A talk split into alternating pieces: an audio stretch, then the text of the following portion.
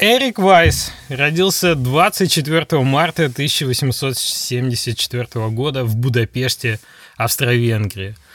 В возрасте 4 лет он вместе с семьей перебрался в Соединенные Штаты Америки и стал позже известен как иллюзионист, меценат и актер под псевдонимом Гарри Гудини. А, меня зовут Алексей Флазм Давыдов. Здравствуйте, друзья. Это наш 38-й выпуск. И со мной мои дорогие соведущие Евгений Кистерев, Алексей Тестов. Привет. Мы, мы тоже офигели от этой Я думаю, Я никого не предупредил, да. И как вы поняли, ребята, сегодня мы наконец-то поговорим о прекрасном пакете, который носит имя Гудини, этого иллюзиониста, и о том, что он способен, и вообще зачем его использовать в инди-разработке. У нас сегодня в гостях Стас Демченко. Привет, Стас. Привет. А мы перейдем к теме подкаста сразу после нашей традиционной рубрики «Кто во что играл на прошедшей неделе». Леша, традиционно тебе слово. Я прохожу мафию. Я уже, наверное, где-то ближе к концу, и она продолжает те же самые ощущения у меня оставлять то, что она качественная, клевая, дорогая, но местами очень странная, потому что там есть такие зацикленные моменты, как я рассказывал до этого, там, с блокпостами одинаковыми, и все то же самое. Вот э, тоже встречаются вот такие странненькие штуки. Например, там есть миссия, тебе надо с медвежатником пробраться через парк, э, залезть в дом э, и вот украсть что-то. И парк, он такой в виде лабиринта сделан, но там ходит куча народу, и тебе надо прокрасться и передушить всех на, на здоровенной территории, там человек 6, наверное, и ходит к каждому подкрасться, каждого задушить. Типа, ну зачем? Можно ж как-то вот пролезть. А, выглядит как затягивание времени. А, а потом, после того, как ты их передушил, а, тебе твой медвежатник, вот этот друг, который не говорит по-английски, а что-то там по-французски все время лопочет, начинает откуда-то из кустов там тебя звать. Ты ходишь его ищешь. Несколько раз у тебя там раз появилась цель где-то в парке, ты туда подошел, его нет. Главный герой такой, блин, где он есть? И вот так три раза повторяется или четыре. Тоже зачем, совершенно непонятно. Я уже как Потом let's play он... смотрю сейчас. Вот, Ты так э, рассказываешь. А, я, не, я, я просто типовую ситуацию привожу. Сейчас я не буду пересказывать сюжет полностью, но могу. Если хотите, начинаем. Давай в следующий раз про Гудини поговорим. Да, да, извините, ребят, вот так получилось. А, короче, ради сюжета стоит проходить, особенно если вы не играли в э, первую часть э, каким-то образом, ее пропустили или уже забыли. Сюжет хороший, есть небольшая претензия, что они главного героя как-то изменили по характеру, он такой более злой и брутальный стал. И вот меньше стало развития от простого там таксиста до мафиози. Э, ну, в целом хорошо и прекрасно. Но это не главное, во что играл. Главное, во что играл на этой неделе, это Икенфел. Прекрасная игра, которая э, выглядит достаточно ужасно, я уверен, для многих. Что? Она... Что это как? такое? Икенфел. А, игра про девочек-волшебниц. Как вы можете не знать это? Леша, как ты пропустил? Я вообще в шоке от того, что девочки-волшебницы прокрались снова в наш подкаст. Как это? Почему они уходили вообще из него? У меня такой вопрос. Э, их должно быть больше. Игра несколько лет назад собрала успешный очень кикстартер, э, и она продала мне себя одним артом. Прям буквально у нее есть главный арт, где там главная девочка девочка такая красная на переднем фоне, Даже остальные персонажи по бокам. Э, spell the word, please. Какие там буквы? И, I? I, К, Е, Н, Ф, Л, Л. I. А, все, вижу. I, K, E, N, F, E, L, L. I can kill. Короче, я вставлю эту картинку, господи, в видео. Тут пролетит картинка, а не Леша. Э, но Леша тоже пролетит, мы к этому еще подойдем в конце выпуска. Humble Games, между прочим. Да. Ну, блин, это ж капец, какие пиксели крупные. Где хентай? Где, так сказать, а? Где вот, вот да, она такая выглядит как э, JRPG на RPG Maker. Э, но вид обманчив, у нее очень классная проработка, у нее прикольный интересный сюжет и очень интересные бои. Э, ну, как в рамках JRPG, если вам совсем это не нравится. Э, мне вот не очень нравится JRPG из-за репетативности, из-за того, что они обычно не челленджевые. Э, чаще всего это вот у тебя есть какие-то это мелкие монстры, которых ты встречаешь и убиваешь там просто заученными движениями, да, э, типа подойти, выбрать спел такой, ты прошел бой, все, ты молодец. И меня это прям бесит дико в больших играх, там, вплоть до Final Fantasy. А тут вот не так, тут вот э, битвы челленджовые достаточно, и при этом э, механика довольно интересная, там еще помимо того, что ты выбираешь, что там кастануть э, или не кастануть, у них очень разные всех заклинания, и немножко напоминает мне это почему-то Into the Bridge внезапно. вот. Ого. То есть как куда-то переместиться, как лучше использовать там спеллы, чтобы зацепить побольше, чтобы кому-то еще что-то там прилетело. А, вот такая вот боевка. И плюс тебе еще там надо в нужные тайминги нажимать кнопочку, чтобы спел сработал лучше, или наоборот, чтобы у тебя защита сработала лучше. То есть ты не сидишь расслабленный, у тебя еще и надо вот тайминги эти выверять, э, и это прям интересно очень. А, боссы тоже такие прям челленджовые, но не такие, что тебе хочется все бросить и, и, и уйти во что-то другое играть. Ну, пока что, по крайней мере. А, вот очень рекомендую игрушку, прям дико рекомендую. Но у нее огромный ценник, она стоит 20 евро. Я прям офигел от того, сколько она стоит, сколько они поставили. Ну, слушай, там скоро киберпанк выйдет, и тогда вообще офигеешь. Не, ну тут-то понятно, киберпанк, киберпанк. А так не ты так смотришь много на эти у нее, я смотрю, пиксели. игроков. А, то есть, да, она... для, для какой она аудитории, потому что я просмотрел скриншоты, я толком ничего не понял. Ну, девочки-волшебницы, Хогвартс пошаговый, э, вот какая аудитория? Все, everybody. Э, не Ты знаю. поиграй и Я поймешь, аудитория, да. У нее шикарная музыка, шикарное повествование. Она вот еще с другой стороны напоминает Undertale чем-то. Мне кажется, если бы они с ценой так не замахнулись, а поставили бы десяточку какую-нибудь, ну 12, э, то это было бы больше попадания в аудиторию Undertale, и это был бы там очень большой успех, потому что игра шикарная, она прям очень классная, очень добрая, смешная и э, такая в меру сложная, в меру интересное, вот то, что надо. Я, я прям сначала, Спасибо, вот, Алексей. признаюсь, украл, а потом пошел купил. Такой, Женя выталкивает, выталкивает с трибуны, Леша, Леша цепляется за микрофон. Отлично, отличная игра. Еще, подождите, купите. Не, правда, правда классная, так что Ну, по ценнику я не соглашусь. Там же статистика о чем говорит, что то, что сейчас продается за десятку, оно скорее вызывает подозрения и, так сказать, сказать, э, подозрения и вопросы у потребителя. А то, что за двадцатку ты добиваешь просто value. Если игра шикарная, так что бы она бы не, не стоила двадцатку? Ну, скажем. может быть. Я просто смотрю на ее очень слабый старт. Э, у нее там 200 ЦЦУ, по-моему. Э, и как-то игроков не очень много. При том, что у нее аудитория большая, я ее прям много видел вот в своем э, окружении, э, но почему-то как-то вот она не пошла. Понятно. Тебе кажется, что она заслуживает большего. Ну вот, может, аудитория нашего подкаста. Да, твой, может быть. Твой вклад в ее судьбу. Все, все три человека пойдут и купят. Не обижай четвертого. Что ты забыл, что ли, про него? Окей, Жень, во что ты играл? Леша все время меня отнял э, на, на то, что я поиграл, поэтому мне очень интересно про Гудини послушать. Я играл а, в э, Left 4 Dead 2 по сети с ребятами из команды, поэтому там рассказывать особо нечего. Это как про КС в, в новую, в новую карту? Нет, Или в старую? не в новую, не в новую, в старые карты. Слушайте, а у меня сегодня в этот раз список прям огромный всего. Давай. Потому давай. что, знаете, что было? Была распродажа Steam Summer Fest, и я наконец-то, ну, как бы решил, что я не буду играть во что-то, что я, типа, должен поиграть, а я пойду э, просто вот фестивалить. И фестиваль, знаете, что мне напомнил? Когда диск покупаешь страны игр или игромании, у тебя куча демок. Ну, как бы бесплатно же они тебе достались. Ты же за журнал заплатил, а демки как бы в нагрузку. И ты можешь... И они быстро проходятся все. Ну, то есть, ну, сколько там? Ну, полчаса, ну, может, час, да, на демку. Но при этом у тебя есть чувство нового какого-то свежего experience -а и здесь, и там, и такое разное все. Вот у меня такое было ощущение от фестиваля. Я вообще, мне очень понравилось. Я поиграл Superliminal наконец-то. Это пазл такой, знаете, там есть, где ты выбираешь э, объекты в зависимости от перспективы, они либо большими, либо маленькими становятся, потом ты там кидаешь их и по ним можешь ходить. То есть они в мире масштабируются тоже.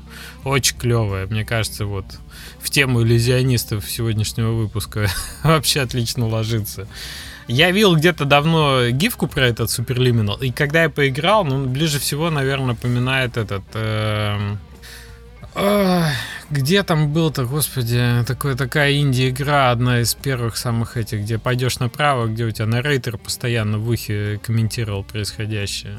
Не помню. Стэнли Парабл? Стэнли Парабл, да, да, да. Вот, вот что-то вот такое. Тебя в определенный момент начинает мозг клинить от того. Там куча визуальных э, как бы вот этот, знаете, из музея иллюзий оптических, вот это в игровой форме сделано, мне очень зашло, я с удовольствием, наверное, поиграю в основную игру.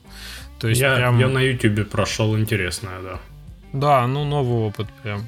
А, поиграл в, в контрабанд Полис, Полис. Это что-то такое типа... Э, как это было-то у нас? Papers, Please. Абсолютный рипов, абсолютный, как бы этот как передрали полностью, но добавили осмотр машин. То есть ты не просто смотришь документы, их ты тоже смотришь, но ты еще смотришь, разбиты ли фары, есть ли зеркала, бампер ли присутствует. И все это вот в духе вымышленных 80-х годов соцлагеря стран.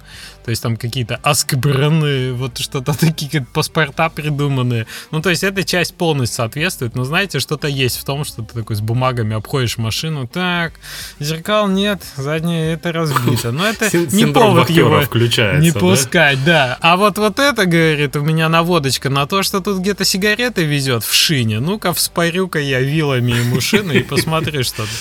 Ну, в общем, да, такое, в общем, очень тоже забавно. При этом графика так себе, а геймплей тоже не отполирован, но вот именно тот факт, когда геймплей именно тянет, ну вот именно идея, да, тащит все остальное. Ничего, забавно.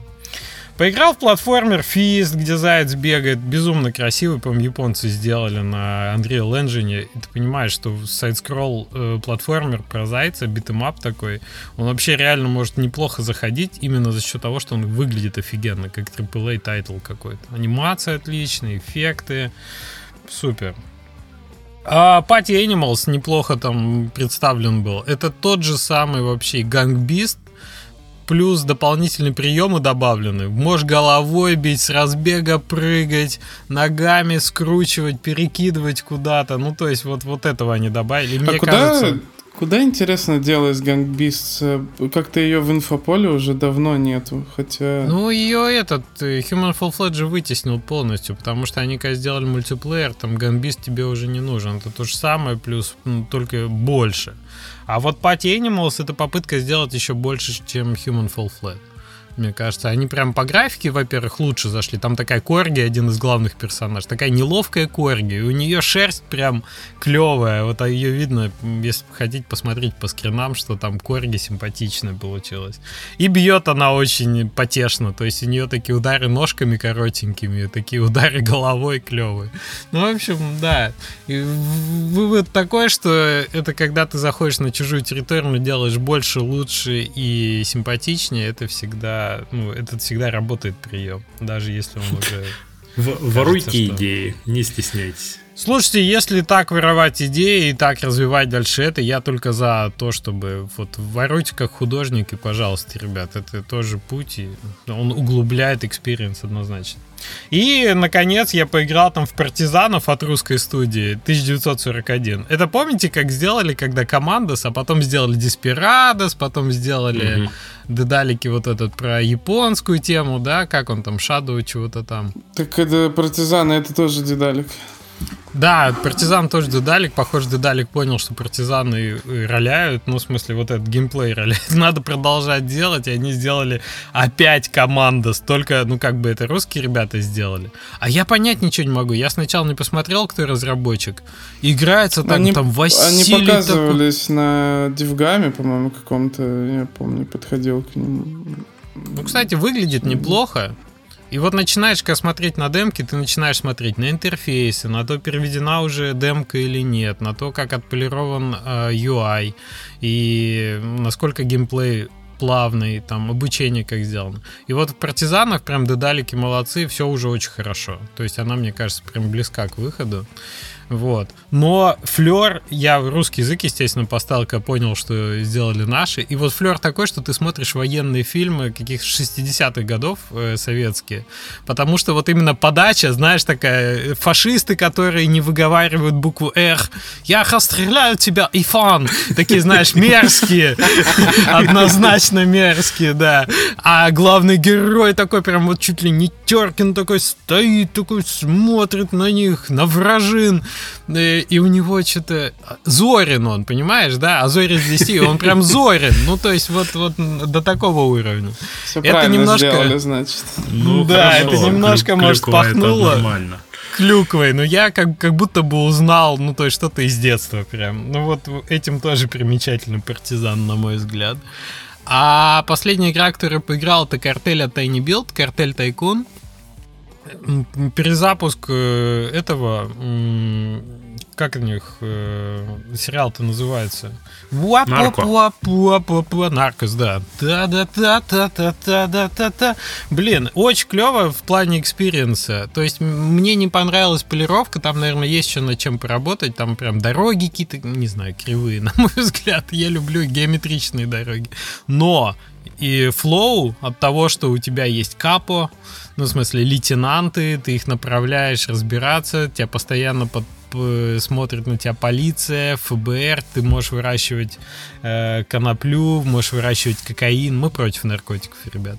И э, вот это вот все, то, блин, ну это прям реально ты выращиваешь какой-то картель. Это хороший, хороший пример того, что ты можешь взять популярную, скандальную по сериалам распробованную тему, они, мне кажется, вот даже метят э, по стилю в то, как название городов там написано рядом, они метят в стилистику, которую раскопали Narcos в своих э, интро вот этих сценах открывающих.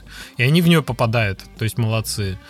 Э, так что да, experience прикольный. Я насчет вот тайкуна глубины не смог там больше часа поиграть, ничего не скажу. Я там так всех и не это. Но когда ты начинаешь упаковывать э, гашиш и отправлять его самолетами, а потом отмывать эти так, деньги в э, банке. Леша, Алексей, спасибо. Да, да, извините, увлекся. В общем, да, у меня большая рента сегодня, так что демки это круто. Ребят, не пропускайте фестивали, это забавно. Стас, переходим к тебе. Играл ли ты во что-нибудь на прошедшей неделе? Да, я сейчас прохожу диско Elysium. Вот, конечно, восторг дикий у меня. Я понимаю, что игра на любителя, но я как-то любитель оказался. Но единственное, что в нее играть э, прям вот так подряд очень сложно. То есть я два, через, два дня через два играю, как на, на работе, да. То есть по, по пару часов в день так поиграешь, потом нужно пару, пару дней мозг немножко разгрузить, потому что очень... Осмыслить, что там было. Да, потому что, ну, как-то, не знаю, очень сильно загружаешься, конечно, прям вот. Но я 30 часов наиграл, дошел до первой перестрелки только, и, конечно, это восхитительно, на мой взгляд. То есть, как вот те эмоции, которые происходят в перестрелке, которые происходят, как бы, по сути, в диалоге, очень мощно сделано. Да, она не зря выигрывает кучу, кучу фестивалей, кучу конкурсов. Э, я, я вот, мне тяжело на английском в нее играть, потому что у нее такой язык я тоже заковыристый. Жду, жду русик. Книжненький, книжненький язык. Игра-то из книги родилась. Угу. Угу. Ну так, если, если английский хороший, очень рекомендую. Ну, либо сейчас там сколько там, 60% локализации или 70%, я уже потерял ну, счет. Прогресс идет, да. Прогресс идет, да. Отлично. Вот тот случай, когда хочется насладиться игрой, не думать о там языковом барьере, поэтому, в принципе, возможно на английском, но я, я решил, что в эту игру я на русском буду играть. Да, со словариком играть некомфортно. Я играл в нее еще давно-давно, когда она не вышла на э, какой-то там на AGX, когда она никому неизвестная была, и меня прям сразу зацепило с первых пяти минут. А, при, при этом я не люблю игры, где слишком много текста, ну и тем более, да, уровень английского высокий нужен, но прям прям сразу было понятно, что она офигительная. Я прям начал сразу ее дико ждать, и вот и все еще жду, но уже по-другому. Окей, ну да, Disco Elysium прям качественный продукт. Э, ну что, ребят, тогда переходим к теме. Гудини. Гудини, Гудини. Что такое Гудини? Вообще не все, наверное, знают. Мы уже несколько раз просто затрагивали этот пакет в наших последних подкастах, и поэтому этот выпуск наконец состоялся. Спасибо, Стас, что пришел. Э, мы собственно, хотим донести до наших слушателей, и что самое главное, узнать сами, что это вообще такое, почему он позволяет так оптимизировать какие-то задачи, и с какой целью он создавался вообще. Да, ну смотрите, Гудини, вот если совсем просто, это пакет трехмерной графики. То есть он такой же, как 3ds э, Max или Blender или Maya. А, единственное, что это пакет, который построен на принципах процедурности. И я чуть попозже расскажу, как все это на практике работает. А, но вообще он довольно старый. То есть он появился, первая версия Гудини появилась в 96 году, и до этого в течение 10 лет примерно она развивалась просто по другим названиям. Это называлось Prisms, и там еще была интересная история, потому что это была инхаусная разработка студии, которая занималась компьютерной графикой в 80-х. Ну, там, видимо, оформление телеэфиров, такое все. И они разрабатывали свой собственный пакет, как бы себя для студии. И они обанкротились, и два сотрудника этой студии, они выкупили права как бы вот на эту разработку, и организовали собственную компанию, которая получила название SideFX. И, в общем, до сих пор это компания, которая выпускает Гудини. И в 96 году, вот когда они как бы сделали такой ребрендинг и выпустили, по сути, новый, новый продукт, они сразу же фокусировались, а, позиционировались да, как пакет для киноиндустрии. То есть это пакет для создания спецэффектов в кино. И уже практически сразу после выхода а Гудини использовался там при создании спецэффектов в «Титанике», например. Ну, как бы все крупные блокбастеры того времени. И сегодня Гудини – это, по сути, стандарт индустриальный в киноспецэффектах. Это ну, монополия практически у них, потому что ну, вот все студии, которые в голову приходят, мировые, голливудские, любые, работают в Гудине. Там Disney, Pixar, ILM, DreamWorks, э, Digital Domain, ну, в общем, все, что приходит в голову из э, сферы кино, оно вот как бы в Гудине работает. А насколько, э, насколько Гудини, он такой прям мультикомбайн, то есть в нем можно и моделировать, и текстурить, э, и делать да, мультикомбайн. Или... Да, да, да, мультикомбайн. Я чуть попозже расскажу там все, что в нем, в нем есть. Угу. Я просто хотел э, как бы, начать немножко издалека, да, с, с истории, потому что это показатель того, как бы, как он стал таким. Угу. Вот, это очень такая интересная история, потому что вот поскольку это монополия такая, да, в кино и такой стандарт, у них э, это очень дорогой пакет. То есть у них э, лицензия в какие-то годы достигала 18 тысяч долларов. Угу. Киношная. Сегодня киношная лицензия стоит 4,5 тысячи долларов, что, в общем, тоже, ну, мягко говоря, не маленькие деньги. А, ну, как бы, забегая вперед, скажу, что есть лицензия на порядке ниже, поэтому можно не волноваться за этот счет. Но как бы вопрос, почему вот киностудии готовы платить такие деньги за такой пакет? В общем, и почему он стал таким стандартом? Здесь я вижу несколько причин. И первая причина, потому что изначально они как бы на киношников нацеливались, с киношниками общались, и как бы все их задачи они э, как бы впитывали, да, и воплощали в программе. И в частности, самая главная киношная задача – это всякие спецэффекты, это взрывы, наводнения, ну и прочее, что сложно снять в натуре. Да? Поэтому в Гудине очень большой такой стек э, инструментов для создания физических симуляций всевозможных. То есть, э, понятно, огонь, взрывы, это жидкости самые разные, от воды до лавы вулканической. Это разрушение твердые тела, мягкие тела. Это ткани, веревки, волосы, песок. Ну, то есть все, что может прийти в голову про физику, это все есть в Гудине. И Самое главное, да, потому что, ну, наверное, вы знаете, что да, физические симуляции, они всегда непредсказуемые, потому что это физика, да, и вы всегда там, как говорится, э, держите пальцы крестиком, да, чтобы все в конечном итоге получилось, когда запускаете симуляцию. Потекло красиво туда, куда надо. Ну, даже не то, чтобы потекло э, красиво, а чтобы хотя бы в нужном направлении потекло, потому что эта физика вообще непредсказуема. И а в Гудине сделали такой инструментарий, который позволяет контролировать симуляцию, насколько это в принципе возможно. То есть можно uh-huh. подготовить вашу геометрию, ваши какие-то исходные данные для симуляции перед началом можно в процессе симуляции на нее влиять, и даже можно после симуляции в каких-то ограниченных, конечно, пределах, но что-то там подправлять, если что. Вот, то есть это такой большой достаточно большая часть Гудини, именно спецэффекты, именно симуляции физики, и многие даже думают, что Гудини это пакет только для этого. Как так повелось, что очень много фокуса именно вот на этой части. А, во-вторых, почему Гудини как бы у киношников популярен? Это заточенность на реалистичный рендер. То есть там изначально создавался рендер, который называется Мантра. Он, правда, сейчас уже доживает последние дни, там на, на, ему на смену пришел новый рендер, движок. Но это как бы такой э, супер реалистичный гибкий рендер, который позволяет очень круто рендерить волюметрики, ну, взрывы. И за него даже, насколько я помню, они получили технический Оскар в каком-то году. То есть это прям такой был прорыв большой. А третья, самая главная часть, почему а, как бы это такая, такая популярность э, образовалась у Гудини в среде кино, это именно процедурность. И вот здесь э, я чуть подробнее расскажу. На примере, допустим, модели, создания модели какой-то.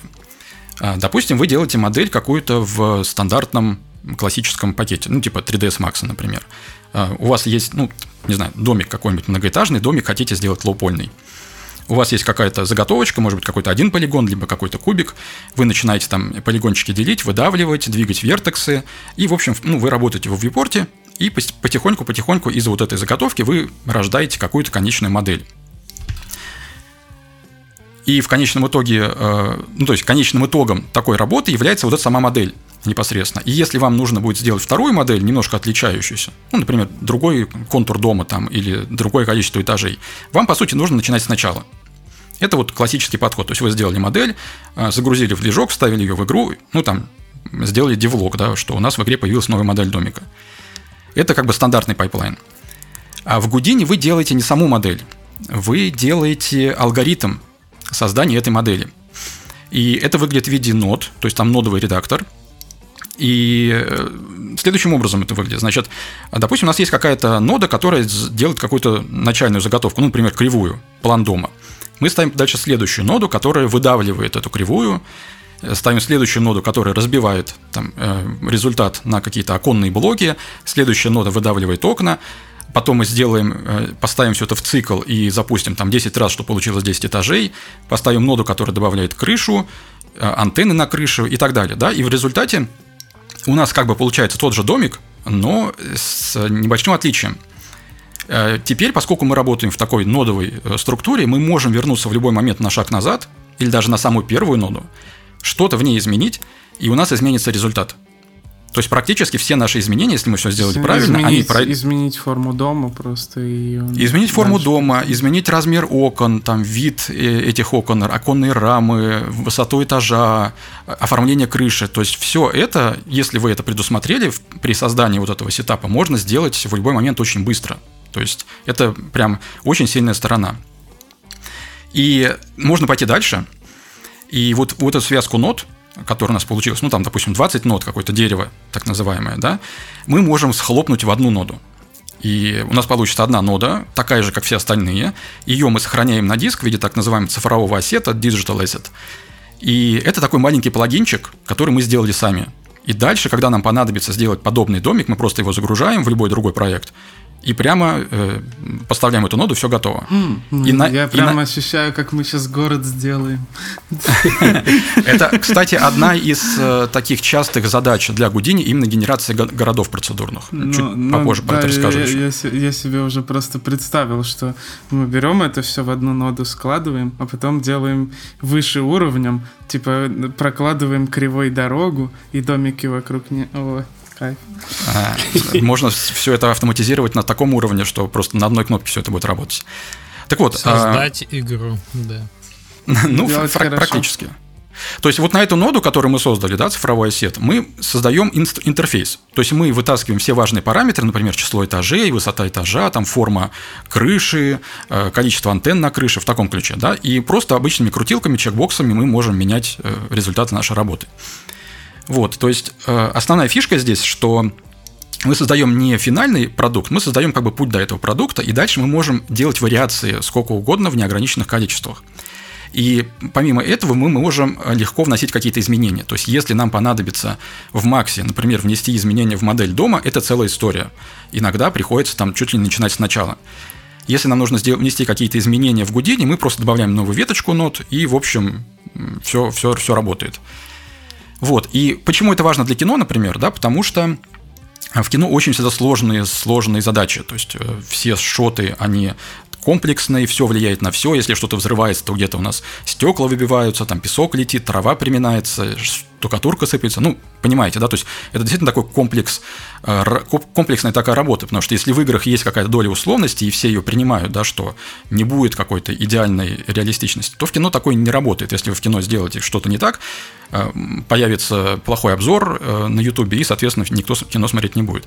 Вот, поэтому в кино очень сложные задачи, а самое главное, когда вы делаете эту задачу, в любой момент может прийти режиссер и сказать, черт, мне приснилось, короче, идеальное решение. Давайте мы все пере- поменяем и передвинем взрыв вот сюда вот, взорвем лучше вот этот дом, а здесь эта машина перевернется, ну, в таком ключе, да, то есть изменения могут быть абсолютно любые в любой момент, и если вы работаете в классической структуре, типа pipeline -а, типа Макса, например, да, а, ну, это конец света, вам нужно заново все делать. Если вы работаете в Гудине, вы просто меняете исходные данные, и у вас сцена подстраивается под вот эту вот новую задачу. Вот, поэтому вот эта процедурность это такая, ну, как бы это фишка Гудини, и даже у них официальный девиз это Go Procedural, да, то есть будьте процедурными. Вот, и, соответственно, в кино, киноиндустрии Гудини это прям вот индустриальный стандарт.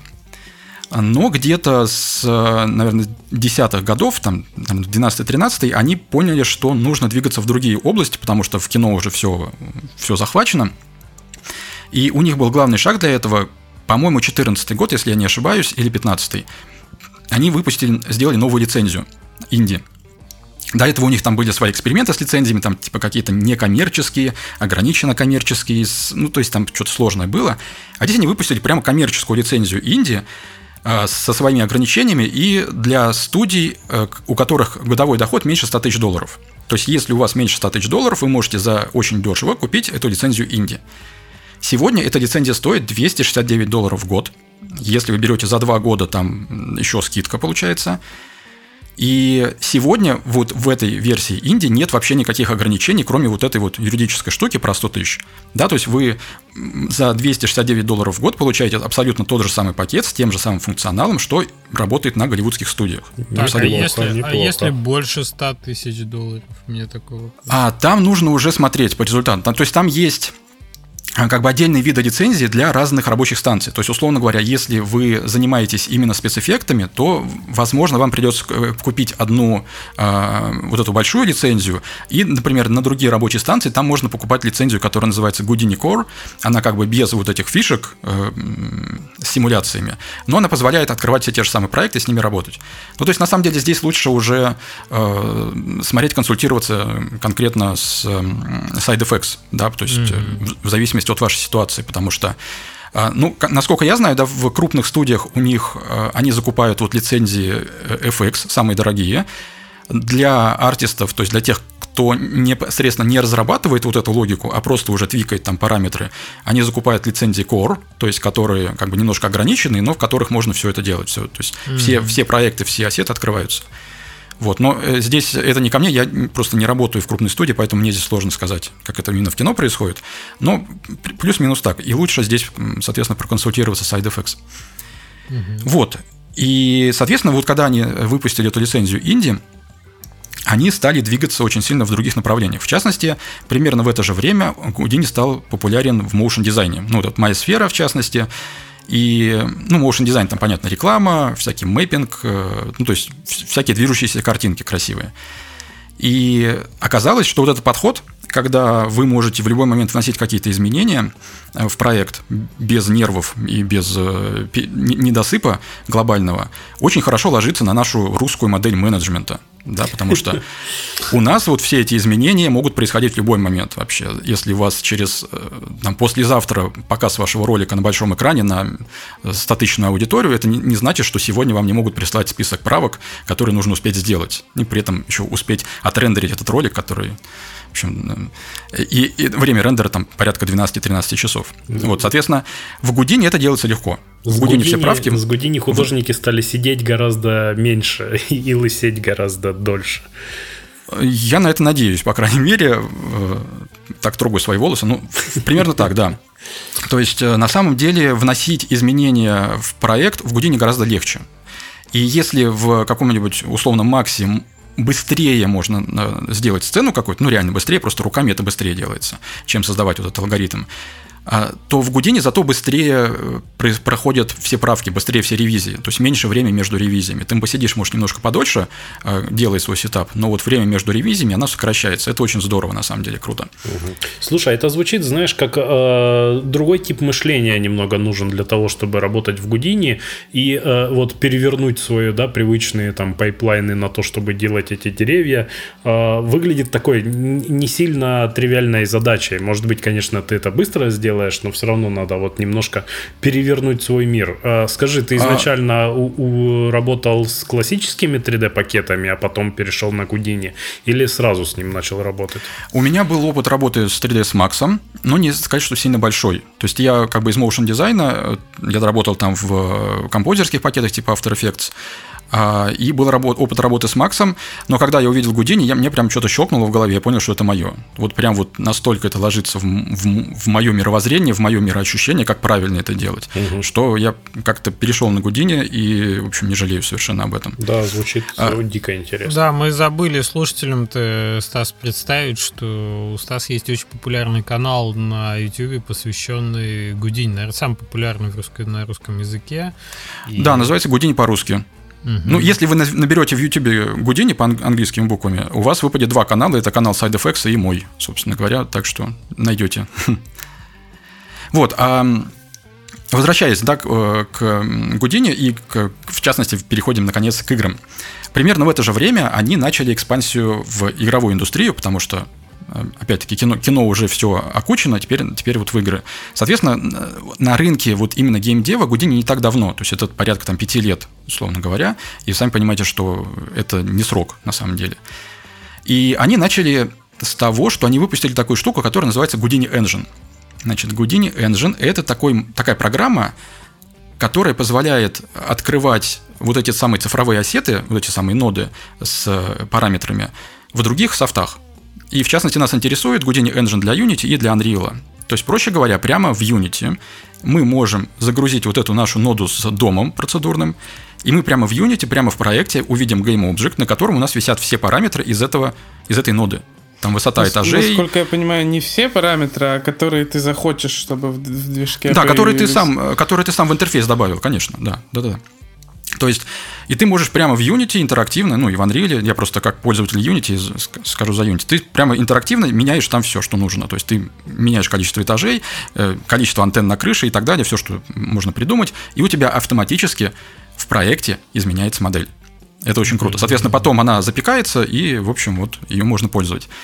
А единственное, что это работает только в режиме редактора, э, то есть это не работает в рантайм, потому что по сути, в, при использовании engine у вас запускается Гудини бэкграундом, да, то есть просто новая копия Гудини запускается в памяти, которая берет этот осет, его как бы обрабатывает и возвращает в engine уже результат работы. То есть понятно, что не у всех игроков, может быть, стоит Гудини дома, поэтому э, как бы в рантайме это не работает.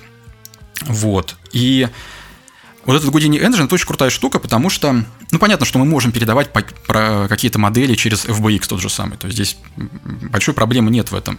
Но Engine, он позволяет не просто передавать модели, он позволяет как бы включать а, логику сцены, а, как бы, ну, то есть делать, делать сцену полностью процедурной. А, например, э, в Unity есть террейны, да, в Unreal есть террейны, и в Гудине тоже есть террейны. И в Гудине есть очень удобный инструментарий для работы с террейнами, там всякая эрозия и так далее. То есть там можно накрутить э, любой, любой ландшафт. И с помощью Engine можно его бесшовно передать, соответственно, в игровой движок. Угу. Ну, то есть а, я, я правильно понимаю, что ты э, в игре не можешь сделать э, генерацию города условную? В игре, вот к сожалению, нет. У, у вот с помощью, да. с помощью Гудини нет. Ты можешь сделать 100, 100 вариантов домов и, и добавить их в игру, угу, но угу. так, чтобы игрок мог в игре это сделать, к сожалению, такого невозможно. Понятно. А Гудини Потому... engine в игру зашить? А тебе придется зажимать, зашивать сам Гудини тогда. Да, он же это же это же часть э, только маленькая. Ну так надо в Side Effects написать, так сказать, и поговорить. Все ну это было, бы, это было бы интересно, да. Но, но Возможно, я думаю, что в AAA не... каком-то так делают. каком-то может очень быть, большом. Может быть. Ну, на самом деле, если нужно прямо в игре, я думаю, что все-таки это нужно писать э, на соответствующих инструментах самого движка. Э, вот мне, мне, честно говоря, даже сложно представить вот какую-то э, задачу, которая прям вот надо обязательно, чтобы это настолько сильно все генерировалось. Все равно э, это такая очень узкая штука какая-то. И в AAA ну, я, даже сложно представить. Я такое. вот могу, могу сказать, я чуть-чуть совсем посмотрел, посмотрел Гудини, и вот самая первая задача, которую которую при этом и Гудини предлагают решать, это быстрый environment дизайн. Э, то есть э, на примере того, что ты, например, хочешь создать определенное помещение или какой-то формы э, что-то, площадку, этаж, балкон, там, не, неважно. И у тебя... И ты прямо в Unity показываешь, какой формы это должно быть. И оно выстраивается Houdini Engine у тебя в Unity. У тебя mm-hmm. параметры выведены какие-то. Допустим, ты э, хочешь выбрать там высота, высота забора, там еще какие-то вещи. А, там, я, я прям Симсы вижу, вот, я, я придумал, где можно да, это использовать. Ну, Sims. Ну, ну, там, ну, мое понимание вот на этом уровне примерно останавливается, что для вот быстрого создания environment э, вещей, вот таких комплексных, там же у тебя может сам этот объект, само там какая-то комната состоять из там сотни объектов, которые надо по определенным правилам расставить ставить. А, ну... а тут ты это, ты это делаешь ну, вот, моментально. И на любом этапе ты можешь э, отвязать этот объект от Гудини, создав из него просто game object, и дальше с ним работать по обычному принципу. Да, абсолютно верно. Ну, Гудини, я бы даже сказал, он про, именно про скорость работы, про оптимизацию э, каких-то вещей, которые вручную делать долго и неприятно, муторно. Э, потому что, вот про, абсолютно верно, да, про environment design очень много и это не только там создание помещения, это и в том числе ландшафты, можно рассадить там деревья в нужных местах, камни раскидать э, и так далее. То есть, ну, в общем, все, что, все, что сложно и долго и муторно делать вручную, ну, какая-то однообразная работа легко автоматизируется в Гудине. Это вот как раз, да, важная такая часть, э, важная, это важно понимать, что он может дать. Э, то есть это такая крутая штука. Слушай, а, а в Гудине, извини, я перебью, это именно да. алгоритмами там, да, внутри все строится? То есть это, по сути, некий набор правил. А как насчет нейросетевых каких-то решений? В Гудине применяются, нет? А, слушай, в Гудине есть Python, а, ну, Python язык, э, соответственно, можно делать все, что угодно. И, но я думаю, что это применяется только какими-то гиками, что называется, для экспериментов. То есть я вот прям не видел какие-то рабочие вещи, которые реально можно использовать. Но вы можете подгрузить любую библиотеку для машинного обучения в, Python и, соответственно, работать с ней. То есть здесь э, никто не запрещает. Да, в Гудине можно программировать. Также есть язык э, Python и, соответственно, есть язык VEX, который работает, ну, это такой C, C, C C плюс-минус, плюс-плюс. А, плюс-минус C, да. Который работает э, с геометрией непосредственно. Это вот такая многопоточная штука, которая позволяет очень быстро обрабатывать вертексы, там, что-то с ними делать, двигать и так далее. То есть можно, можно и программировать, то есть можно и без нод все делать, но просто с нодами как-то нагляднее, на мой взгляд, и проще в это вкатиться. Интересно. Вот, а, интересно. возвращаясь, да, к теме про то, как э, Гудини используется. Сразу же э, после, после выхода вот этого Гудини Engine я просто могу рассказать про несколько примеров из AAA мира, как все это можно, применять, можно применять. Да, пожалуйста. И самый простой это, поскольку Гудини это киношный пакет, в Гудини можно делать синематики. Ну, это самое понятное, да, то есть мы можем делать синематики какие-то, трейлеры, которые мы рендерим просто даже не в движке, а где-то еще. И здесь, э, ну, например, Wargaming этим пользуются. Я знаю, у них там сидит такая хорошая команда из крутых специалистов по Гудине. Они, соответственно, вот эти мультики, все свои синематики делают в Гудине тоже. Все это рендерится в Гудине. А, всякие, например, сейчас вспоминается э, Mass Effect 3, да, у них тоже а, был такой трейлер, Э, такой синематографичный. Там тоже все это делалось не в, не, не в движке, все это делалось на пререндере. А, Побег из Таркова тот же самый. Один из первых э, трейлеров они заказывали студии Main Road Post. Это чисто киношная наша отечественная студия. Соответственно, они полностью тоже все делали в Гудине, весь рендер. Угу. Там была перестрелка в ванной какая-то, в душевой, извиняюсь. Вот, то есть один из первых трейлеров. Да, да, да, в раздевалке, да, да, да, да, да. Вот. А, ну, ну, это понятно, но это неинтересно, да, потому что это как бы можно было где угодно сделать, хоть на, на видеокамеру снять. Угу. А дальше, соответственно, поскольку у нас э, в Гудине очень много возможностей для симуляции и для контроля симуляции, мы можем, например, э, симулировать всякие взрывы для игр, рендерить их э, в какую-то последовательность, там, запекать в текстуру и, соответственно, в движке уже открывать в виде там, как, там на частицы их вешать и так далее, в зависимости от того, кто как делает эти взрывы. И здесь очень много примеров. Ну, самый такой недавний – это вот метро «Исход», например. Там взрыв поезда, и вот это все, насколько я знаю, делалось в Гудине. А дальше можно использовать Гудини для разрушений, для создания разрушений, потому что в Гудине, опять-таки, поскольку, опять-таки, все это под кино, есть очень удобный инструментарий для создания фракчеринга, фракчеринга да, то есть когда вы берете какую-то готовую модель, вы ее разрезаете на кусочки, которые потом от этой модели отлетают. И, соответственно, вы можете сделать э, фракчеринг такой в Гудине, перенести модель в игру, и, соответственно, уже в игре там либо движком, либо как-то еще все это дело разрушать. Ну, из, недавних примеров это Borderlands 3, например. Там таким образом были сделаны все разрушения. И там есть это как бы два варианта. То есть они те э, модели, которые прям пользователь мог разрушать, то есть интерактивно, они просто делали э, префракчер, потом засовывали все это в движок, и движок э, своей физикой уже и хранял. А второй вариант, когда это какая- какая-то кат-сцена, например, или не сильно интерактивные вещи, они э, прям симуляцию делали в Гудине, потому что в Гудине можно делать более красивую симуляцию, чем просто уронить все куски вниз.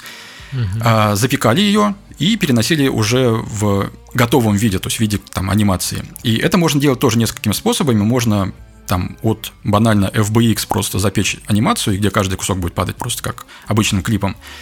Или можно передавать, например, через шейдера, то есть когда в текстуру запекается, в каждую пиксель запекается в цвет а, позиция там каждой точки, например, или каждого кусочка, и потом в шейдере они уже передвигаются в соответствии с этой текстурой, соответственно, это там, понятно, гораздо быстрее работает. Mm-hmm. Вот, э, значит, Border, Borderlands 3, Control, та же самая история, разрушение, там, пиротехника, вот все вот эти вот э, облака пыли и так далее. Это как использовать э, для вот создания именно спецэффектов.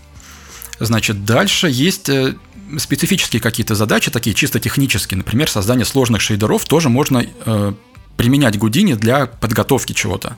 А, например, э, игра Sea of Thieves, да, море воров, mm-hmm. как она называется. Да, да, да. А, у них даже такой доклад был смешной, где они рассказывали про блевоту и облака. Значит, там есть... Облака, блевоты у них, у них есть фишка, да, что э, может, может стошнить персонажа на пол, и там растекается, значит, лужа. Э, Если червей переешь или сырой да, да, да. змеи, да. Да, да, да. И вот, соответственно, они все это засимулировали в Гудине. Они там нарезали это на слои, сделали из этого такую текстуру с градиентом этой лужи, и дальше в шейдере у, у них по этому градиенту растекается лужа. И, соответственно, как декаль проецируется там на какое-то конкретное место. Вот, то есть они использовали Гудини вот таким неожиданным для э, странным для блевоты, да. Или облака, да, то есть у них у них там есть облака, которые там разные формы, и облака довольно красивые, то есть они ну, так блин, типа, облака клевые, там есть облака в виде черепа светящегося, вот такое. Да-да-да, вот они как это сделали, то есть они сделали геометрию облака в Гудине, и на эту геометрию, на точке, на вертексе они запекли информацию о как бы глубине из этого места, как если из этого места провести луч, да, то есть где это облако заканчивается. Ну, там чуть посложнее, там, ну, принцип примерно такой. И дальше, соответственно, в шейдере они читают эту информацию с вертексов, и там можно ее запекать, например, на цвет, можно на UV, на UV каналы какие-то дополнительные. Они читают в шейдере и, соответственно, используют ее для создания вот этого фейкового эффекта просвечивания. То есть, mm-hmm. поскольку Гудини работает с вертексами напрямую, то есть там нет такого, что вот, например, в Максе в том же самом, да, чтобы получить информацию о вертексе, нужно там делать скрипты какие-то. В Гудине ты просто напрямую с ними работаешь, ты можешь записывать на вертекс абсолютно все, что угодно. То есть любую информацию из одного канала в другой передавать, например, цвет записать в UV. Это просто делается одной строчкой, это очень легко. И поэтому Гудини очень легко использовать э, для вот таких вот технических задач. Да? Какой-то вопрос? Нет? Не, мы прям подвисли, мне кажется. Я подкаст В боговейном этом, да, восхищении. Когда ты начинаешь особенно вертексами крыть, это уже мы просто тут выпадаем. Ну, если я углубляюсь, вы меня прерываете, я могу просто... Пожалуйста, продолжай углубляться. Лучше углубляйся. Я пока еще не выпал. Один человек остался. Ну вот для тебя тогда продолжаем. Так, ну то есть вот технические задачи, да, можно решать. Э, очень часто на самом деле это применяется. Ну и, конечно, это генерация уровней, это вот именно те процедурные штуки, про которые мы раньше говорили. И здесь э, тоже достаточно много примеров. Э, например, Ghost Recon игра, у них там, они говорили про 80% окружения, что вот именно 80% окружения сделано в Гудине полностью. Gears of War последние, пятые. Far Cry ну, вообще в Ubisoft очень любят Гудини, и насколько я знаю, здесь я могу ошибиться, здесь лучше уточнить, но насколько я слышал, такие слухи доходили, что они сделали свой собственный коннектор Гудини и их движка, да, потому что в вот этом Гудини Engine там открытый API, можно, в принципе, под, под любой движок его как бы заточить. И, соответственно, они создают э, в Гудини инструменты для э, своих артистов, для того, чтобы можно было процедурно что-то генерировать. Ну вот Far Cry, например, да, у них большой бесшовный мир, и у них э, в Гудине созданы инструменты, например, для, для прокладывания дорог каких-то там, для раскидывания биомов. Ну, условно говоря, у артиста это выглядит так, что он просто на э, террейне рисует кривую. И дальше в Гудине по этой кривой создается дорога, там текстуры какие-то меняются, э, трава по краям начинает расти, э, что-то еще, можно там столбы расставить вдоль нее и так далее. То есть э, какие-то очень удобные инструменты, и опять-таки эту дорогу можно интерактивно двигать куда угодно, это довольно удобно. А, всякие интерактивные создания озер, рек и так далее. То есть, опять-таки, артист рисует просто кривую, где он видит э, озеро. В этом месте появляется озеро, там меняется текстура, убираются там все лишние там, деревья, трава и растительность, а, добавляется новая растительность по берегам. Если это река, которая куда-то течет, и там есть склон, то автоматически генерируется flow map, да, то есть направление движения этой реки, которое можно прочесть в шейдере для того, чтобы водичка текла правильно со всеми изгибами реки. Вот. И, в общем, такие штуки очень... Эм, я, ну, на самом деле, я рекомендую всем, кому это интересно, погуглить на официальном канале YouTube SideFX. У них есть целый плейлист про геймдев, и там много очень докладов вот такого уровня, где они подробно рассказывают, как они генерировали мэп, э, генерировали мир в Far Cry, например. Ну, то есть это прям реально очень интересно послушать, даже если вы там Гудини особо не, не хотите работать, но это просто интересно, у них там свои фишки. Спайдермен. В Спайдермене они генерировали город как раз. То есть у них на вход подавалась карта, которая нарисована была геймдизайнером, э, просто в виде кривых. И на этих кривых там записана, условно говоря, ширина улицы. И mm-hmm. все. И дальше по этой карте у них автоматически генерируется город. Соответственно, вот по которому э, там Спайдермен летает. И Здесь такая штука тоже очень важная в Гудине, что на процедурности все не заканчивается. И как бы это мы можем делать не только процедурные вещи. Потому что, ну, как бы процедурность сама по себе, она обычно очень скучная получается, да, то есть если сделать полностью там, процедурный случайный уровень, это всегда что-то скучное, всегда что-то такое непонятное.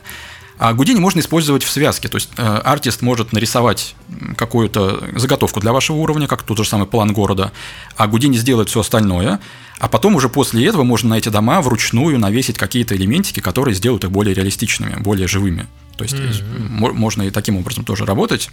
А это уже как-то вот. чекбоксами или в BX править, или это уже на, на усмотрение артиста? На, на усмотрение артиста. Ну, то есть это, это просто модель, которую... Да, да, да, можно в сцене добавлять что-то. Угу. Да. Okay. Абсолютно верно. То есть, а, опять-таки, после этого вы можете что-то захотеть изменить, вы можете изменить, но вас, вам придется какие-то ручные свои правки тоже дополнительно уже переставить вручную. Mm-hmm. Ну, то есть, я к тому, что здесь не ограничивается только процедурностью, здесь можно, в общем, миксовать разные подходы, мне кажется, это самое, самое правильное. То есть, Гудини, он э, не 100% для тебя делает, он делает там самые скучные 80%, а оставляя больше времени на креативность, правильно? Абсолютно верно. Он про, про автоматизацию рутинных задач, на мой взгляд. То есть, мне, в принципе, вы можете полностью сгенерировать все в Гудине, но я вангую, что это будет скучновато. Просто, просто я себе, мне сложно представить, и, и много же таких историй, когда не автоматизированный workflow там у, у артистов на больших проектах, мне сложно представить, чтобы артисты сидели, моделили вручную все эти дома в э, Спайдермене, и там человек, у него вся карьера бы заключалась в том, что он сидит, моделит дома, и там их отдел по моделингу дом, домов этих. Три ну, тысячи да, человек сидит. Да, это, это как, как э, в играх с открытым миром, где есть люди, которые расставляют камешки, там, я не знаю, в Ведьмаке сидят. и, и, ну, ну, то есть это прям full тайм работа. А сейчас индустрия идет во многом к тому, чтобы автоматизировать рутинные задачи и больше оставить время на креативность, потому что иначе игры подорожают. Ну, сейчас больше миры, больше возможностей, и игры подорожают офигеть как. Вот это хорошая тема про автоматизацию, потому что понятно, что э, все крупные студии так или иначе пользуются инструментами автоматизации какими-то. Просто какие-то пишут эти инструменты самостоятельно, то есть у них есть целый отдел, условно говоря, который создает инструменты для артистов. Угу. А, штука в том, что когда у тебя есть такой отдел, тебе нужно эти инструменты поддерживать, тебе нужно править в них баги регулярно и так далее. И, на мой взгляд, использование Гудини вот именно в AAA каких-то пайплайнах оправдано именно экономически. Просто потому, что у тебя этот отдел, он там, сужается до двух, условно говоря, людей, которые это делают. И при этом это очень просто поддерживать, потому что это не код какой-то там, где куча всего легаси на, на, накидана. Это вот как бы просто проект в Гудине. Его гораздо проще поддерживать, с ним гораздо проще работать и какие-то новые фишки в него добавлять. И поэтому, на мой взгляд, это хороший способ для AAA каких-то студий, да, вот сэкономить немножко. То есть понятно, что так или иначе во всех а, таких крупных компаниях эти инструменты автоматизации есть. Но если мы говорим про Инди, например. Да, вот а, я хотел сказать, а что же маленькие команды, где у тебя нет отделов таких трат и вообще таких объемов, может быть? Вот-вот-вот. Я как раз э, к тому, что для Инди, мне кажется, Гудини это просто находка. Потому что если у тебя маленькая команда, а, естественно, очень много времени занимает создание контента чтобы он был не однообразный, чтобы там были разные, разные модельки, все это выглядело как-то живенько. А, это просто очень много времени занимает, реально много времени. И там очень много рутинных задач. То есть, условно говоря, моделеру нужно сделать 100 э, видов елок, ну, для того, чтобы лес выглядел как-то разнообразно. Ладно, и в этом плане Гудини... Ну, ну ладно, 20, хорошо. Но 20 это тоже странная задача, да, то есть ты сидишь и 20 елок делаешь. Это, это странно. А если ты делаешь в Гудине, ты нажимаешь одну кнопку и получаешь 20 елок.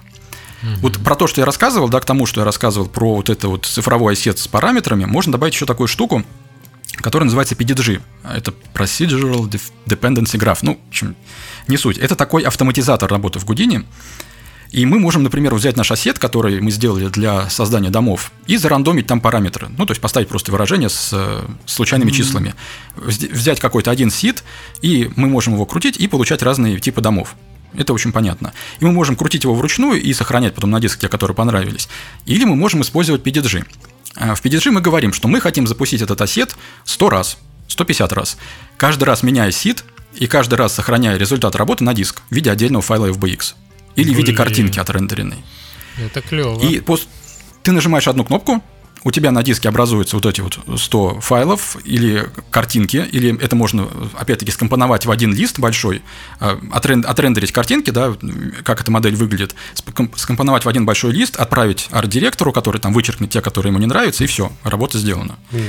Вот, то есть, вот именно автоматизация каких-то вот таких рутинных задач в Гудине прям очень здорово Классно. Э, работает. Я, я прям чувствую, как у, э, у нас, у всех, у троих э, по экспоненте растет количество контента в будущих играх. Я, я ну, уже понятно, сижу, что... прям представляю, как, чем я буду Но ну, заниматься я, кстати, в, в мегабайтах месяц. я себе это тоже представил. Ну, извините, я демку партизанов выкачивал на 6 гигов. Че уж там. Мы уже доросли, ну, мне кажется, до такого. Да. Кстати, в партизанах тоже Гуди не использовался, насколько я знаю. Они там разрушения вроде бы делали. Был даже доклад на Девгаме про это. Прикольно. Вот. А, соответственно, генерация вот этого контента в большом количестве с разными вариациями, а, создание тех же уровней, потому что, ну, вот если в Спайдермене делали процедурный город, кто вам мешает? Понятно, что, может быть, у вас э, там Это у маленькой из, студии из будет меньше ресурсов. инди примера, не знаю, ребята использовали, не, не использовали Гудини, но вот, э, я не знаю, ты, может быть, не помнишь, но мы в подкасте, по-моему, даже гадали на эту игру, какие у нее будут результаты. Cloudpunk есть, помните игру? Mm-hmm. Где ты mm-hmm. летаешь по этому городу. И ну, ну, там, го- там у города функционала, задачу. насколько я понимаю, чисто ну, геометрия, чтобы ты между этими домами летал. Но на домов там сумасшедшее количество, и можно было их сгенерировать, например. Да-да, нет, с точки зрения Индии, мне кажется, Гудини это прям очень правильный, правильный пакет, по крайней мере, стоит его рассмотреть. Угу. Здесь есть проблемы. Опять-таки, я вот много всего хорошего рассказал, но, но немножко отрезвляющей информации. Значит, э, чем Гудини плох? То есть в Гудини на самом деле есть не только плюсы, как ни странно. Значит, э, во-первых, это у, достаточно крутая кривая обучения. Есть даже мем мемчик в интернете такой, да, где там рисуются вот эти вот кривые обучения 3ds Max, Maya, и потом там Гудини, там такая запутанная линия, там на ней кто-то вешается, падает с обрыва и так далее. Как на самом деле это правда. сову в Гудине, да. Ты ну, открываешь Гудини, рисуешь круг, и вот сова. Да, поскольку, опять-таки, вот мы про это говорили, да, что это другой подход. К нему нужно приспособиться, его нужно прочувствовать. И здесь, на мой взгляд, если вот вы прям художник, художник, вы, что называется, привыкли делать что-то руками, рисовать, скульптить и что-то подобное, то, может быть, в Гудине будет сложновато, потому что в Гудине вы как бы не рисуете что-то во вьюпорте, вы создаете алгоритм, то есть это ближе, наверное, к программированию чуть-чуть. Но если у вас есть э, вот эта вот техническая жилка, э, такой склад ума, то вам будет очень легко освоиться, да, потому что здесь вы программируете. Вот чем-то для меня, например, в первую, в первую очередь меня это привлекло, тем, что я очень плохо рисую, например, да, я очень плохо моделью. Мне вечно получается какая-нибудь хрень в конце, и я понимаю, что, блин, вот здесь мне надо было исправить. Я начинаю лезть там, э, исправлять какие-то пропорции и понимаю, что все рушится. И чем меня Гудини привлекло? Прежде всего тем, что я могу в любой момент вернуться назад и что-то исправить в свою кривизну рук, что называется, да, и получить э, результат. То есть если вам как бы близка история, что вы что-то не рисуете, а конструируете, то это пакет для вас. Это прям вот, да. А второй момент, значит, в Гудине, э, в принципе, можно делать все. То есть в Гудине даже есть композер для работы с 2D изображениями. То есть вы можете там какие-то текстуры генерировать в Гудине, то есть это все в Гудине присутствует. Вот это и вводит а... постоянно в заблуждение, что очень тяжело понять, э, а, что, что там делается, потому что ну, мы услышали там и эффекты, и физические симуляции, и 2D какие-то вещи, и там все делают. Мы, у нас был гость, который там на, на Iron Man э, VR работал, и он собирал интерфейсы на Гудине, потому что просто ему лень было постоянно в Unity все переделывать. Он менял, менял параметры в Гудине и, э, и ему выдавалось. То есть, насколько я понимаю, это некий инструментарий, который э, не всегда его нужно использовать, но очень круто иметь в арсенале и знать его возможности и, и типа думать, о, а могу я это на процедурное какое-то перенести? То есть, ну, Абсолютно верно, да. На, То есть, на самом на деле, когда вот ты начинаешь работать извини, да, когда начинаешь работать в таком ключе, э, ты как-то мозг переключается, ты начинаешь смотреть на другие задачи, которые тоже, в общем, какие-то ручные, рутинные. Ты начинаешь смотреть с точки зрения автоматизации. То есть, например, э, мы там для motion дизайна делали примерно то же самое, что вот делали в интерфейсах, э, всякие так называемые шурешки, всякие штучки, которые висят в воздухе красивые, которые обычно рисуются там просто художником в иллюстраторе, условно говоря. Но поскольку художник нарисует там один-два, а нам хочется побольше разнообразия, мы просто сделали генератор таких штук, и, пожалуйста, мы можем вешать их куда угодно, все это выглядит красиво, все это переливается, а, анимируется и так далее. То есть, когда ты начинаешь э, вот этот подход применять в жизни, он как-то распространяется везде. То есть всегда становишься очень ленивым, и очень лень становится что-то повторять э, больше, чем два раза, и поэтому все автоматизируется, автоматизируется просто. Хотя, я так понимаю, Гудини и сына воспитывают, да? Ну, ему пока 5 лет, э, но я думаю, как через годик можно начинать то уже. То самое время, когда приходится много повторять э, одного и того. Глубокое замечание, да, я. Верно. А, да, ну так вот, э, кривая обучения сложно, да. То есть это, будьте готовы к тому, что не все будет сразу понятно, если вы хотите заняться Кудини. И Сейчас с этим гораздо проще, чем 5 лет назад, когда я начинал свой канал делать, но было мало информации, было мало уроков, Особенно по-русски там было там, полтора урока. Сейчас все гораздо проще с этим. Очень много информации, каких-то обучающих материалов, курсов и так далее. То есть здесь уже в этом плане недостатка нет, хотя понятно, что всегда хочется больше. Ну и желательно знать английский, потому что, опять-таки, help по-английски, много, много каких-то уроков тоже по-английски.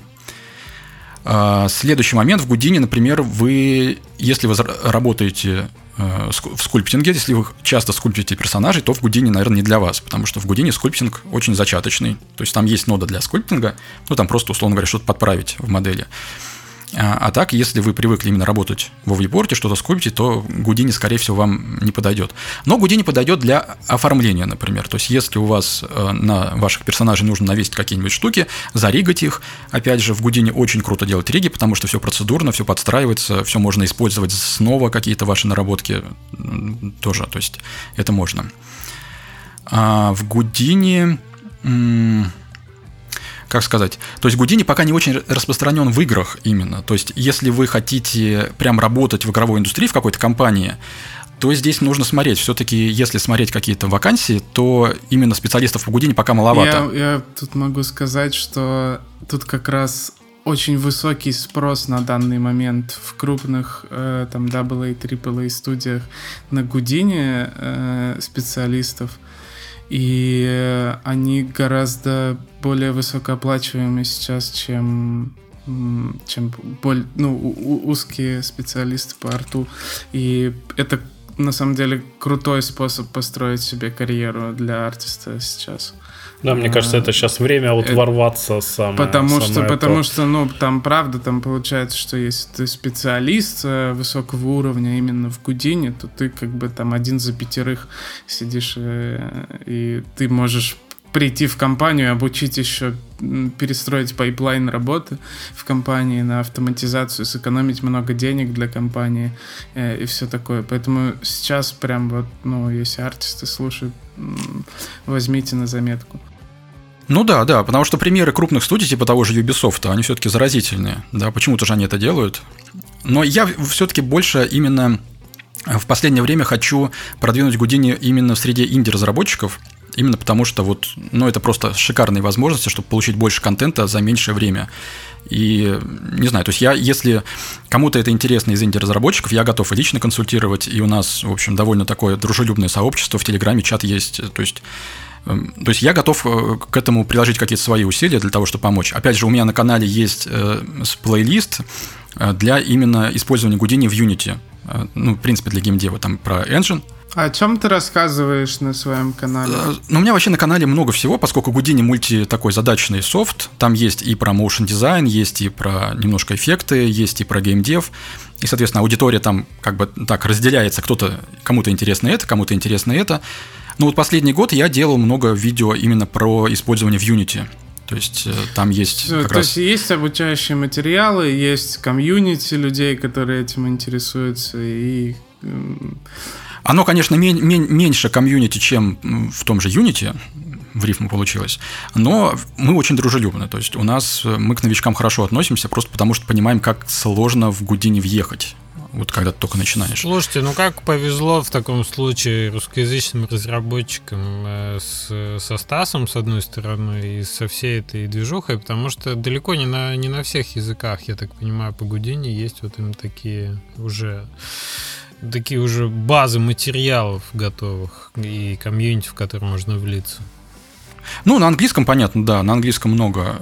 На, на, рус, на русском было прям очень мало. Uh-huh. Вот я, я, я, не, я не скажу, что я типа прям много для этого сделал, но мне кажется, просто потому что росла популярность Гудини, многие тоже стали выпускать свои материалы, и сейчас это можно найти, это, это интересно, это полезно. Ну, здорово. Мне кажется, мы до, достаточно для людей э, рассказали, чтобы как минимум... Следующий шаг по... за вами, да, ребята. Да, да, чтобы, чтобы сделать следующий шаг, все есть, э, ну, доступные лицензии, обучение, возможности клевые комьюнити и таким одним глазом заглянуть в будущее. Ну, для меня лично я не знаю, те, тема этого подкаста, ну, как бы одна из самых интересных была, потому что я уже на протяжении там года-полутора лет так косо смотрю на этот Гудини и все, э, никак туда не загляну. И, ну, там, в, том, в том числе у меня мотивация сейчас повысилась после этого я. Я так понимаю, мы всем составом подкаста сейчас идем покупать лицензии Гудини и идем на, на канал. Идем э, консультироваться да. у Стаса. Ну, я, я так точно, я так точно иду Гудини ковырять. Э, отличная штука. Я, я очень сильно представляю, как это может мне э, у, у, ускорить разработку прям в разы в разы разы, и я уже знаю, зачем мне это и что это точно мне нужно. Вот нагоняет, вот. нагоняет тумана здесь. Ну, я потому что, да, я, я начал э, делать новые проекты, несмотря на то, что это 2D пиксели и как бы мне 3D там от Гудини не нужно, но я могу представить, как я могу легко там делать э, красивые дорожки, расставляя вокруг э, там травку колышущуюся и вот это все, и там какие-то формации леса, да, где ты закидываешь 5-10 спрайтов, из которых ты потом себе собираешь красивый лес, который нормально там тебе генерируется. Ну, то есть вручную это расставлять большой гемор, и Гудини это вот то, что мне нужно. Ну вот, кстати, про, про 2D я тоже хочу сказать. Просто пример. У нас в чате есть человек, который этим занимается. У них небольшая команда тоже. Э, они делают что типа стратегии, наверное, Tower Defense скорее. У них э, игра в 2D, э, вид сверху сбоку. Uh-huh. Да, у них, соответственно, какая-то, какой-то там ландшафт нарисованный. И в Гудине они что делают? Они генерируют э, процедурные скалы какие-то, овраги, ну, то есть элементы ландшафта. После этого они рендерят эти элементы в восьми ракурсах, опять-таки с помощью PDG, ну, то есть нагенерировал 50 э, элементов, от, отрендерил в 8 ракурсах. И на выходе получается просто картинки, которые можно хоть в фотошопе куда-нибудь вставлять. И опять-таки все это одной кнопкой делается, то есть один раз сделал сетап и нагенерировал сколько нужно. Угу. То есть такие, такие варианты тоже есть, и в 2D э, играх Houdini тоже используются. Ну, в Unity 2D это условное понятие, это же все равно те же самые меши, да, и да, то конечно. же самое 3D-пространство, поэтому я думаю, тут ни, никакой разницы принципиальной нет 2D, 3D, просто просто немножко по-другому с этим работать. Это все-таки рабочие моменты, которые просто надо чуть-чуть изучить. Я уверен, что все то, что я хочу, там можно делать без проблем. А я, вы знаете, еще одну плоскость увидел в этом всем. Э, так как Гудини меняет образ мысли, как мы уже несколько раз да, обсудили здесь, а все-таки ты, когда планируешь игры свои, придумываешь концепцию, как-то в голове ее э, вертишь, то ты, конечно, исходишь из того инструментария, который у тебя есть. Так вот. Да. Осаждаешь новый... себя сразу, что вот это я не смогу сделать. Да, да, да, примерно. Ты самоограничиваешься. Так вот, новый образ мысли, где ты, во-первых, ну, там не так ограничен в ресурсах, а с другой стороны, стороны у тебя появляется вот эта вот автоматизация и Это может ловушкой, стыке... конечно, стать э, с другой стороны. Не-не-не, ты да, дослушай, ты могу... дослушай. Я имею в виду, что когда ты мыслишь вот такими уже паттернами, да, нодами и алгоритмами, это может породить совершенно неожиданно геймплей. Ну да, вот где-то на стыке Houdini и Unity. Это очень интересная возможность для того, чтобы исследовать с этой стороны. То есть не просто автоматизировать и убыстрить достижение известной задачи, но новую задачу поставить, новую цель да. какую-то придумать. Это классно. Угу. Так что да, это очень интересно, на мой взгляд. Ну что? Ну, я надеюсь, я, я вас как-то не загрузил всей вот этой. Нет, ты нас очень, очень хорошо загрузил. Да, я надеюсь, загрузил. что и наших слушателей тоже. Мне кажется, один из самых э, полезных подкаст. Согласен с Женей. А мы по плану все рассказали, что планировали? Или еще есть какая-то ценная крупица информации, которая осталась озвучить? Да, наверное, плюс-минус все. Но если у вас есть какие-то вопросы, я просто могу ответить. Ну, я думаю, что вопросов, наверное, нету. И надо обдумать все это, да? Да, ну, ну наверное, надо сделать какие-то ситуации. Тут какой-то, да, первый шаг должен быть. Типа, схожу, сам, сам посмотрю. Такой. Да, мой мотивации, по крайней мере, ты нам точно придал. Так что спасибо тебе огромное. Не, не уходи далеко. Мы э, закрываем подкаст, как правило, рубрикой вангования на игры. Ты вот там пованговал где-то на AAA студии, а мы сейчас повангуем на небольшие игры, которые выходят скоро. Так, значит, э, друзья, на прошлой э, на прошлой неделе у нас была игра, которая называется Dark Hollow. И Circadian City мы м, перекладывали же, да? Насколько я помню. Ну, мы, мы закрыли же Circadian City уже все, уже отванговались, ключи ушли, и все, мы молодцы. А, хорошо. И Drake Hollow тоже. Дрейк Холлоу, по-моему, да. На что мы ванговали в прошлом выпуске? А, мы же на Uncertain ванговали. Извините, извините. Да, да, да. да. Uncertain что-то не взлетел. Э, не очень высокий рейтинг у игры был. И из того, что я изучил в основной причине проблем в том, что игра репетативна, репетитативна, ре, Хватит, мы, мы поняли. Да. да, хватит повторять это. Здесь это, при, при Гудине не повторяй так много однотипных вещей подряд. А, в общем, у нас э, на Uncertain 183 ЦЦУ был пиковый всего лишь. А рейтинг сейчас э, микст 59%. Ай-яй-яй, он был 63, еще меньше стал. Ну, в общем, какие-то проблемы у игры возникли, несмотря на то, что выглядит она прекрасно. Ну, вот, э, видимо, какие-то баги были или э, вопросы по геймплею. Вообще, мне кажется, что Uncertain немножко пошел в, на зону AAA проектов, и там он немножко, он, конечно, пробуксовал. Да, потому что он выглядит так. Скриншотом обещает много тебе, но э, в итоге, видимо, там не дополишили. Ну, я, я, я не, так не по отзывам пробежался, там, да, там пишут, что что-то недополишено, что-то... Э, ну, игра еще выглядит так, э, к ней претензий много может быть и в плане графики, и в плане всего, потому что она с таким намеком, типа, я красивая игра, и, ну, как бы, получай красивая игра. Такое, Нечего красивые игры делать, вот мотайте а, на ус. К ней ожидания, как минимум, там, как от AA продукта. А, ну, да. наверное, не Да, бороться на этом поле очень сложно, и если ты не вытягиваешь по ресурсам и по этим, то это вот, к сожалению, сразу бьет по рейтингу. Или используйте Гудини в разработке. Ну. Не уверен, что это бы спасло. А, а сегодня мы будем в анга... А, погодите, какие мы результаты оставили? Результаты, я ставил да. 600, я точно помню. И, то есть а, я совсем да, пролетел. А, ты ставил 600, Женя ставил 500, я ставил 300. И надо сказать, что мы в этом выпуске не успели добавить голосовалку на, для, для наших слушателей. Поэтому вот только мы... Поэтому ключ на киберпанк выигрываю я. Вы могли бы, могли бы выиграть, но вот, да, не, не сошлось. Поэтому ключ на киберпанк водитель трамвая, который сидит в окно, смотрит, успеет или не успеет вот этот пассажир в трамвае. А, нет, не успел.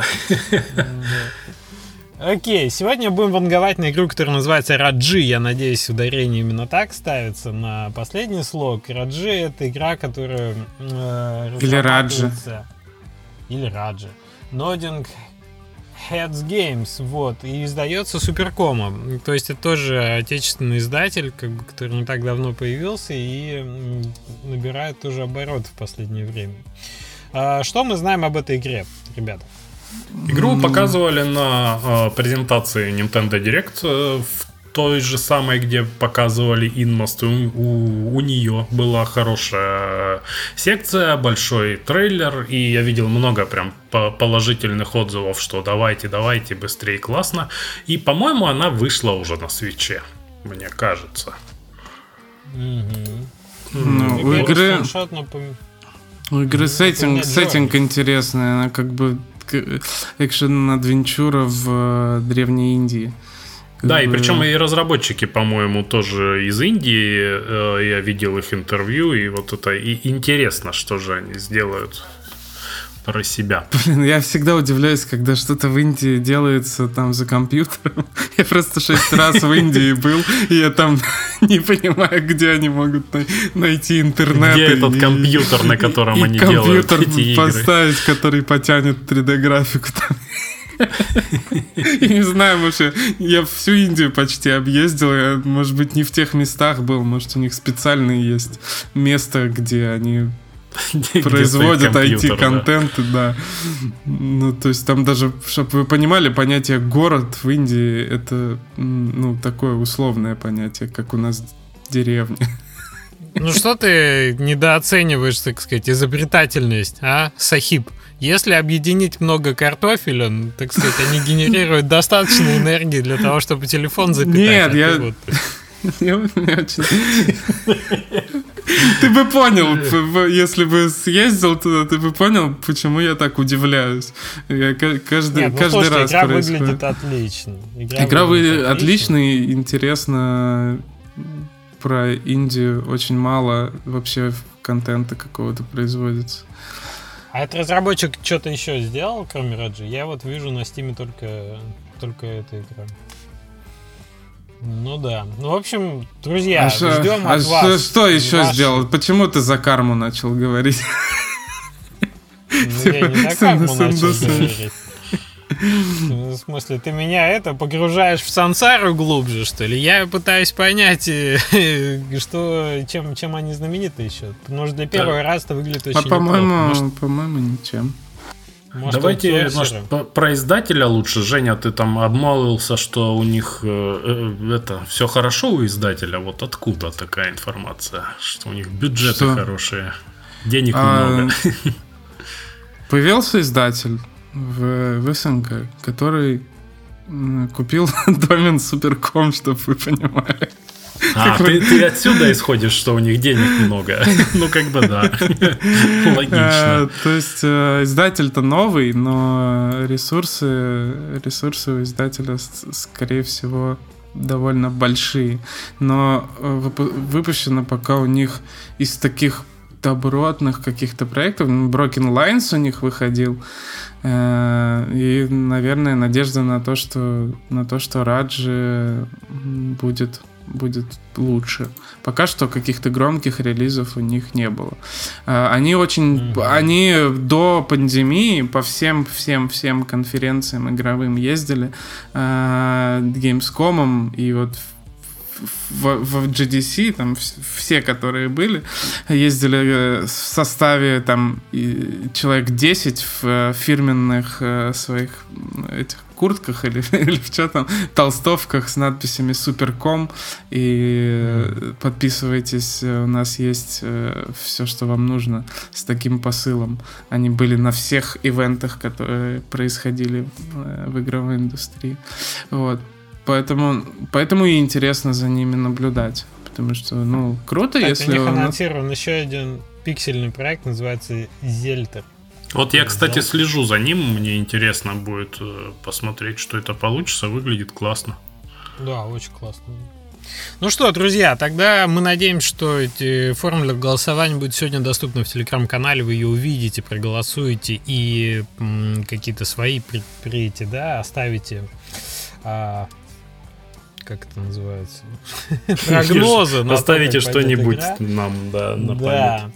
А мы свои оставим в Телеграм, ой, в нашем, в нашем канале, озвучим на, в следующем выпуске. В нашем секретном Дискорде. Надо еще, кстати, в нашем сказать. секретном Дискорде. Да, про прошлый выпуск, что мы обещали, что пролетит Леша на Ютубе, но Леша не пролетел, поэтому в этом выпуске Леша Я пролетит. в этом не виноват. А в, этом виноват выпуске Леша пролетит в костюме мага.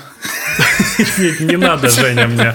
Я чувствую, уже контент приходится делать, да, сложный. Леша пролетит дважды, и кто нам первый напишет э, тайм-коды, где, собственно, пролетел Леша, тот получит какой-нибудь ключик. Получит ключик Лешин э, на... голосования, ладно. Не, только инмоста, пусть можно будет выбрать. В общем, если вы э, У меня такой вопрос, Алексей. Субсидируешь ли ты ключик Киберпанка в наш чат? А то ты там ими так разбрасываешься. Может, у тебя еще есть там в запасе? Не, не думаю, не думаю. Что за давление опять начинается? Смотри, костюмы мага рисуй, киберпанки им раздавай.